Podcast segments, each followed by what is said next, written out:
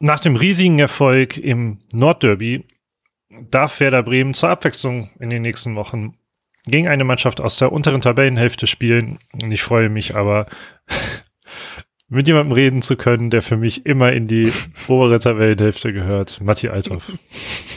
Hallo, Lars Nieber. Ja, ich freue mich auch tatsächlich sehr, dass es irgendwie, dass es nach dieser Nordderby-Woche, nach dem Sieg, es sich richtig, ich habe das Gefühl, bei mir ist Werder so richtig runtergefahren. Ich habe mich so zwei, drei Tage richtig gefreut und dann war es wirklich so, ach ja, krass, wir haben ja noch Gegner in dieser, in dieser Saison. Weil ich, ich jetzt auf jeden Fall auf dem Schirm, dass wir natürlich noch ein paar Spiele vor uns haben. Aber irgendwie hat sich bei mir so eine richtige, so eine Entspannung eingestellt, weil eben dieses Nordderby natürlich mega aufregend war und auch die Tage davor, weil es natürlich dann erster gegen zweiter war und kann man auch gegen Leute aus der, gegen eine Mannschaft aus der oberen Tabellenhälfte gewinnen, etc. pp. Konnte man. Und jetzt ist es so geil, man kann sich ein bisschen zurücklehnen und trotzdem habe ich da Angst vor, weil das letzte Mal, als ich das getan habe, war das 1-1 gegen Ingolstadt. Trotzdem habe ich das Gefühl, dass irgendwie dieses Nordderby so eine Mischung bringt, auch so Rückenwind, aber halt eben auch so ein bisschen, man kann sich jetzt mal zurücklehnen. Und das, ähm, ja, macht mir, ist irgendwie ganz schön, in, in, in, solchen Tagen mal so ein bisschen Entspannung zumindest von der Seite aus zu haben. ähm, richtig schön und das, das muss einfach einen positiven Einfluss haben. Waren ja, waren ja die Bilder, die es noch im Stadion gab. Und auch ja. ähm, Fritz hat ja gesagt, dass nicht nur das Spiel selbst, auch solche Aktionen mit den Fans mal sowieso gemeinsam feiern zu können und dann noch so, so intensiv abends am Stadion nach einem Auswärtsspiel, äh, mhm. auch sehr besonders. Ähm, das wird auf jeden Fall die Motivation treiben und ich hoffe, dass es das auch tut. Ähm, vielleicht auch dahingehend, dass einige Spieler Lust haben, ihre Verträge ja auch zu verlängern. Das zählt ja auch immer mit rein. Aber das soll ja nicht das Thema sein diese Woche. Äh, diese Woche, äh, die in dieser kleinen Mini-Folge. Denn der SV Werder Bremen, ich habe hier gerade die Google-Tabelle aufstehen, immer die Ergebnisse der letzten fünf Spiele.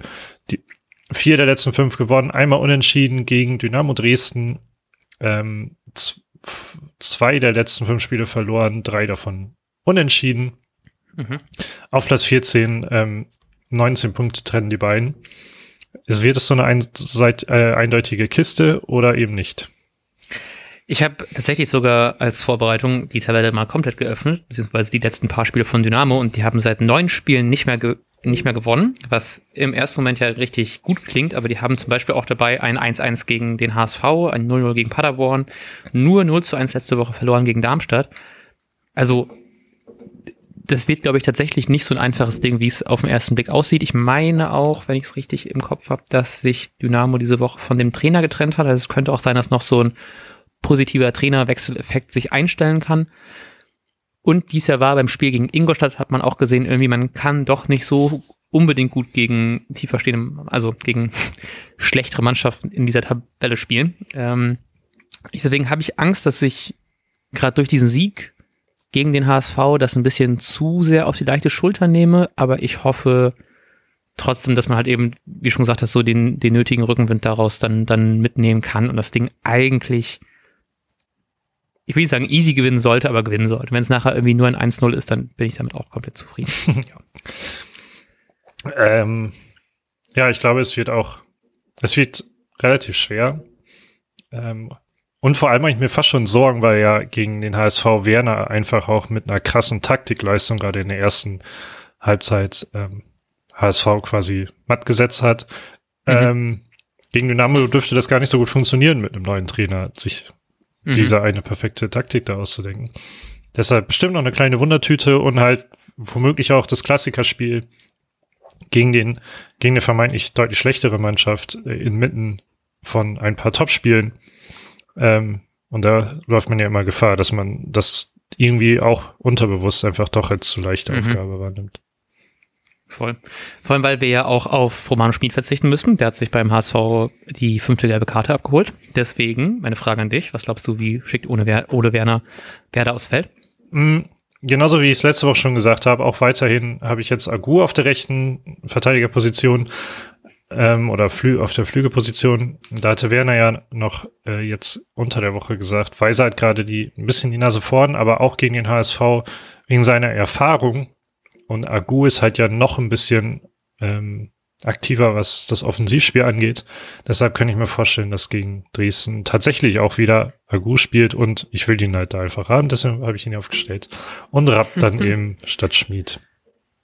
Okay, ich habe praktisch das gleiche, nur mit Weiser, ähm, weil du mir diesen, den schönen Tweet dazu geschickt hast, dass Weiser gerade noch die Nase vorn hat. Ähm, aber sonst wird sich wahrscheinlich nicht viel tun.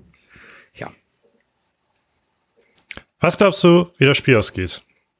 Ähm, kann ich direkt mal mein Handy öffnen, um Kicktip direkt schon mal einzutragen, bevor die mittlerweile angeschalteten Benachrichtigungen mich daran erinnern. Ähm, ich glaube, wir gewinnen mit 3 zu 1. Mhm. Ähm, ich glaube einfach an, an so ein dreckiges 1-0. Okay, schön. Ähm, wie das ausgegangen ist und wie, ob wir uns noch weiter an, an, der Tabellenspitze sehen können und darüber berichten können, erfahrt ihr im Nachbericht, den ihr wahrscheinlich erst am Montag hören werdet. Mhm. Eventuell natürlich mitbekommen, wenn ihr uns abonniert im Podcatcher eures Vertrauens, auf Twitter oder auf Instagram. Bis dahin wünschen wir euch einen wunderbaren Spieltag, ein wunderbares Wochenende. Und wir sagen bis dahin. Ciao, ciao. Tschüss. Und jetzt läuft der Ball.